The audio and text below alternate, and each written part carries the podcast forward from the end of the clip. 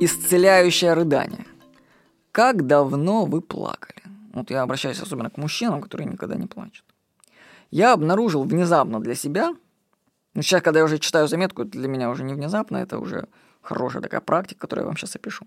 Я обнаружил, что плач исцеляет, потому что он расслабляет глубинные мышцы. Обычно плач подавлен еще в детском возрасте. Ребенок получает команду от родителей «не плачь» и зажимается. А представьте, как много мускулов задействовано в плаче. И все они блокируются в маленьком организме, когда получают команду от родителя. И с возрастом человек превращается в такой зажатый комочек мышц. То есть с плачем связана очень большая мускулатура. И она вся зажата из-за команды, полученной в детстве, на то, что плакать нельзя.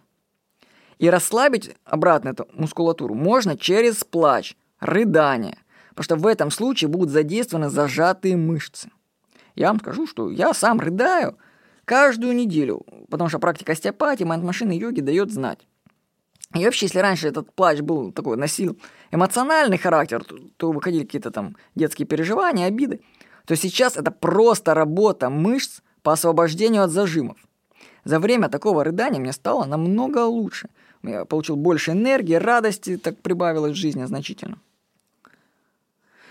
Что нужно вам сделать, чтобы применить практику исцеляющего рыдания? Ну, понятное дело, что вам нужно начать плакать. И чем сильнее, тем лучше. Вот для начала как-то нужно попасть в это состояние, да? То есть вы можете поставить какую-нибудь трогательную музыку такую или фильм включить, который вас натолкнет на плач. Можно подумать о чем-нибудь грустном. Нужно вызвать рыдание.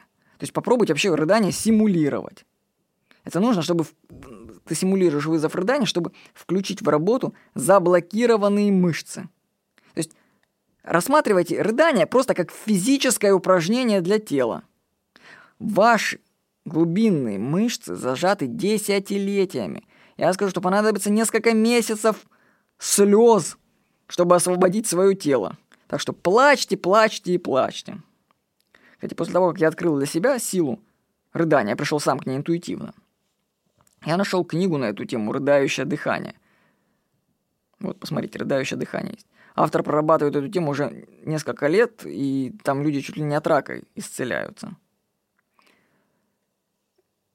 Рыдание исцеляет. Так что я вам желаю хорошо проплакаться. Я даже обнаружил, но это моя личная методика, что в занятиях йоги, если в определенных асанах попробовать вызывать плач. Ну, плач я имею в виду не просто ты слезы льешь, а ты вызываешь эти мышцы, которые во время рыдания задействуются то практика улучшается. Прогресс в йоге прям ускоряется, так здорово. Ты начинаешь лучше гнуться, сгибаться. Просто за счет рыдания уходит напряжение. То есть мышцы не как в ансамбле начинают действовать, они расслабляются за счет рыдания, и ты дальше делаешь асану, больше сгибаешься, чем прежде.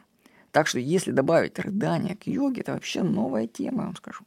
Так что плакать, товарищи, полезно. Исцеляющее рыдание – это вообще супер фишка. Если вы почитаете книгу Александра Лоуна, то вы обнаружите, что это одна из ключевых практик – так что вам нужно как-то разблокировать свой плач и хорошенько прорыдаться. Ну, прям вот вообще супер прорыдаться. Можно начать с небольшого рыдания, там так, повсхлипывать, а потом так, чтобы оно через всхлипы раскрутило вас на сильный плач. Там вообще может такое пойти, что вам всех убить захочется. То есть делать это в безопасной обстановке, чтобы там, может, поколотить вам захочется. Но если вы круто прорыдаете, вы поймете, о чем я вам говорил, собственно. Помните, что это просто расслабляет Мало что оно сбрасывает эмоциональные блоки, которые в уме были, оно сбрасывает зажимы, которые были в теле. Так что, чтобы понять хорошо этот смысл этой заметки, вам нужно хорошенько прорыдаться до самых глубинных мышц. И тогда вы поймете, о чем вам говорил Владимир Никонов. Так что плачьте на здоровье. С вами был Владимир Никонов.